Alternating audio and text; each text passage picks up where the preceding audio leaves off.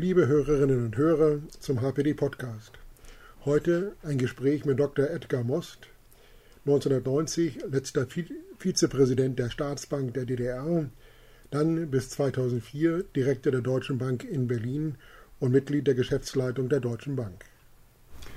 Herr Dr. Most, Sie haben in Ihrem Buch äh, geschrieben, äh, es sei keine Finanz- und Wirtschaftskrise, sondern eigentlich eine Systemkrise des Kapitalismus. Was haben Sie damit gemeint? Ja, na, ich wollte einfach sagen, dass wir äh, heute uns in einer Phase befinden, wo man nicht nur über das Geld reden sollte, sondern auch über die Hintergründe des Geldes.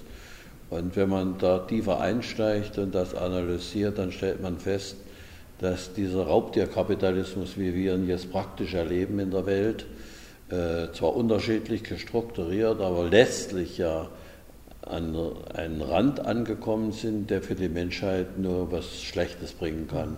Und demzufolge habe ich gesagt, wir haben eine Systemkrise, eine Krise des Systems Kapitalismus. Ich will nicht den Kapitalismus abschaffen, aber ich will ihn anders gestaltet wissen. Äh, Sie haben ja noch eine langjährige Erfahrung am Finanzmarkt und halten Sie es für möglich, dass vielleicht in einer ferneren Zukunft es zu einem fairen Finanzmarkt kommt, in eine Art ethische Marktwirtschaft geben könnte. Ethische? Ja, also die auch bestimmte auf ethischen Prinzipien beruht. Also da glaube ich vorläufig nicht dran. Ich hatte auch gesagt, langfristig. Ja, langfristig ist eine Frage, was wir unter langfristig verstehen. Logisch und richtig wäre es. Aber ich habe nicht den Eindruck, dass die Menschheit bereit ist, sich solchen Themen zu stellen. Äh, man hat das ja immer wieder erlebt, dass die graue Masse, ich sage es jetzt mal so, soll nicht abwertend sein, aber letztlich knetbar ist, wie man sie braucht. Das haben wir jetzt in der arabischen Welt mehrfach erlebt, wir haben es bei der deutschen Einheit erlebt. Ich war manchmal entsetzt, wie DDR-Bürger äh, mit der deutschen Einheit umgegangen sind, wie sie geschrien haben, äh, wussten gar nicht, auf was sie sich einlassen, aber sie haben es gemacht. Und so, und deswegen bin ich da skeptisch, ob der Mensch dazu in der Lage ist, sich diesen neuen Themen zu stellen. Notwendig wäre es, ist unbestritten. Aber das kann man nur in kleinen Schritten erreichen und nur schrittweise machen, mhm. aber nicht mit einem totalen Umschwung. Das glaube ich nicht. Sie verweisen auch in Ihrem neuesten Buch Sprengstoffkapital auf notwendige Spielregeln, die man entwickeln müsste. Wie weit gibt es die bereits im Ansatz und wenn ja, wer kontrolliert sie oder setzt sie durch? Na gut, die, die, das ich meine damit, lässt sich, wenn ich was in Gang setze, muss ich auch das Kontrollsystem dafür mhm. organisieren. Und dafür habe ich den Staat und der Staat muss das machen. Also ob das Bundesaufsichtsamte und ähnliches sind, oder es kann auch wegen mir äh, eigene Gesellschaften sein, die aber den Staat gegenüber verpflichtet sind. Und nicht nur äh, wie Ratingagenturen, die es drei großen, die es in Amerika gibt, die niemanden verpflichtet sind und intern doch äh, von bestimmten Leuten ausgehalten werden. Und das kann nicht gut sein. Aber wir brauchen so ein Kontrollsystem. Und das andere ist die Frage, dass man genau gestaltet, wofür gibt es Geld und wofür gibt es kein Geld. Und deswegen muss man sagen, alle diese Schattenhaushalte, die wir haben, also die Hedgefonds, die Derivatenbereiche und ähnlichen, da muss man genau hingucken, was braucht der, die Gesellschaft und auf was kann sie verzichten. Und im Moment leben die ja alle genau davon, wo man eigentlich darauf verzichten könnte. Und damit machen sie das immer schlimmer. Und das ist nicht in Ordnung. Und da sage ich, das ist erkannt, aber es gibt nicht die Leute, die den Mut haben, das zu verbieten. Und das sollte man doch machen. Ich meine, wir sind in Deutschland jetzt auch in bestimmten Punkten eigene Wege gegangen, wo wir gesagt haben, na gut, wenn die Europäische Union nicht mitmacht, machen wir in Deutschland erst einmal. Ja, das sollte man in anderen Gebieten auch machen. Deutschland ist groß genug in der Europäischen Union, um eine Art Vorreiterrolle zu machen. Wenn Frankreich mitmacht, umso besser. Die Engländer kriegen wir nicht auf unserem Weg. Die Engländer sind, haben ein, seit Margaret äh, Thatcher einen, einen, eigenen Weg eingeschlagen, haben mehr oder weniger die Wirtschaft abgeschafft und leben nur noch von Dienstleistungen. Und die Dienstleistungsbranche ist normal die Spekulationsbranche der Bankenwelt. Und deswegen ist, ist London eigentlich für uns kein Beispiel. Aber es wird natürlich immer noch im Kapitalmarkt spielt es eine große Rolle.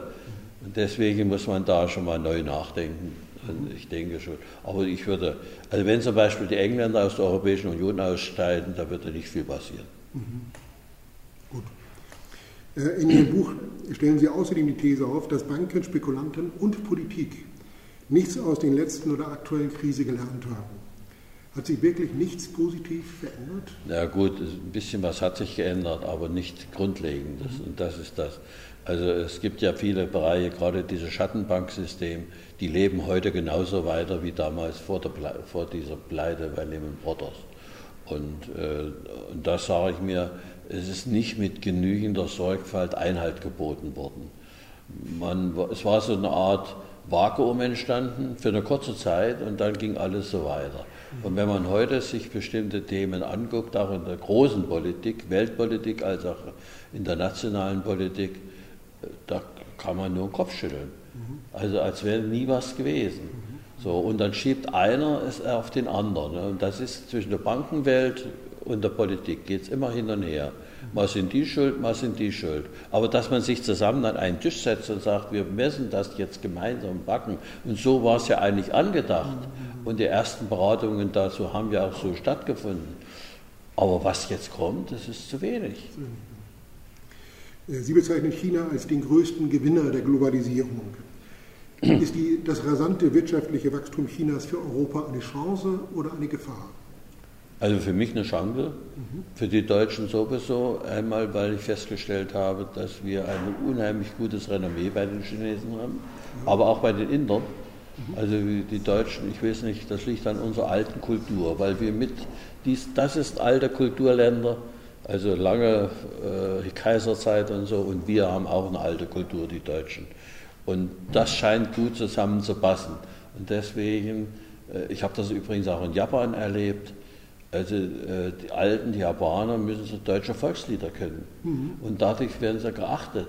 Hätte ich nie für möglich gehalten. Ja. Ich bin da hingefahren, um aus der Bankenwelt was zu lernen, aber ich musste erst einmal mein eigenes. Volkslieder lernen. Ja, und, und, und das alles sagt mir, wir müssen viel ehrlicher mit diesen Menschen umgehen und dann können wir viel von ihnen lernen und die können uns viel geben. Mhm. Und vom Reichtum her ist es ja so, dass ich sage, äh, für die Deutschen, ist eigentlich die, die Strecke Russland und dann Indien, China und dazu noch Vietnam und so, also die kleinen äh, asiatischen Länder. Da muss ich sagen, das ist die, die diese, dieses Jahrhundert bestimmen werden. Mhm. Niemand an, nicht mehr Amerika, nicht mehr die westliche Welt. Diese Welt, die jetzt aufersteht, und das nächste Jahrhundert werden die Afrikaner sein, die Araber mit den Afrikanern. Mhm. Und wir müssen das einfach begreifen. Und, und, wenn die Frau Merkel, die ist ja in China ganz groß aufgenommen worden, die ist in Russland groß aufgenommen, dann kann die aber nicht hingehen und kann dem Putin sagen, was Demokratie ist. Mhm. Ich finde, das, das Nein-Regieren in die inneren Angelegenheiten, das geht uns nicht an.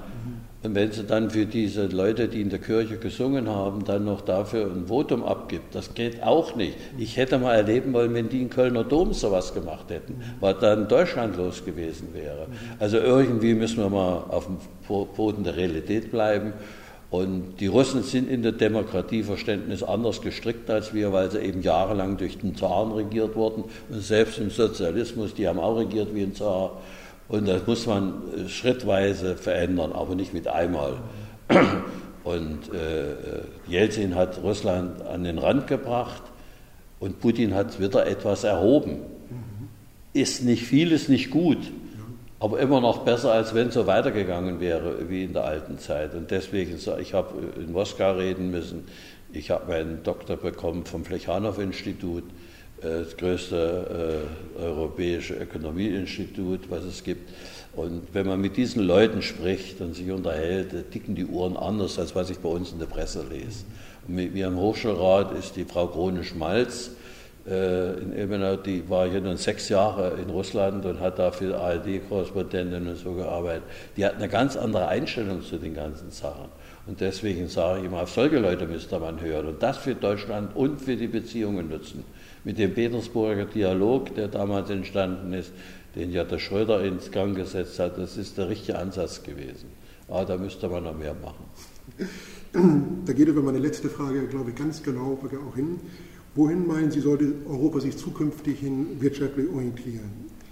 USA, China oder Russland? Ja, ich sage eindeutig Russland und China. Das wäre für uns Deutsche wichtig und das sind die größten Wachstumsmärkte. Und dann sollte man aber nicht außer Acht lassen Südamerika, also Brasilien vor allen Dingen. Die werden auch durch die Fußballweltmeisterschaften so einen weiteren Aufschwung bekommen. Und äh, als ich in Brasilien war, habe ich festgestellt, äh, da gibt es auch eine Ader für die Deutschen, weil viele Auswanderungen von Deutschland sind dort angesiedelt. Und äh, da kann man, glaube ich, auch als großen Nutzen schlagen. Aber mir geht es gar nicht, dass wir da viel gewinnen wollen. Mir geht es nur darum, dass wir besser mit denen zusammenarbeiten und sie ernst nehmen und die nehmen uns dann auch ernst. Und da kann man viel, viel erreichen. Und, so, und da bin ich eigentlich optimistisch. Herr Dr. Most, danke für das Gespräch.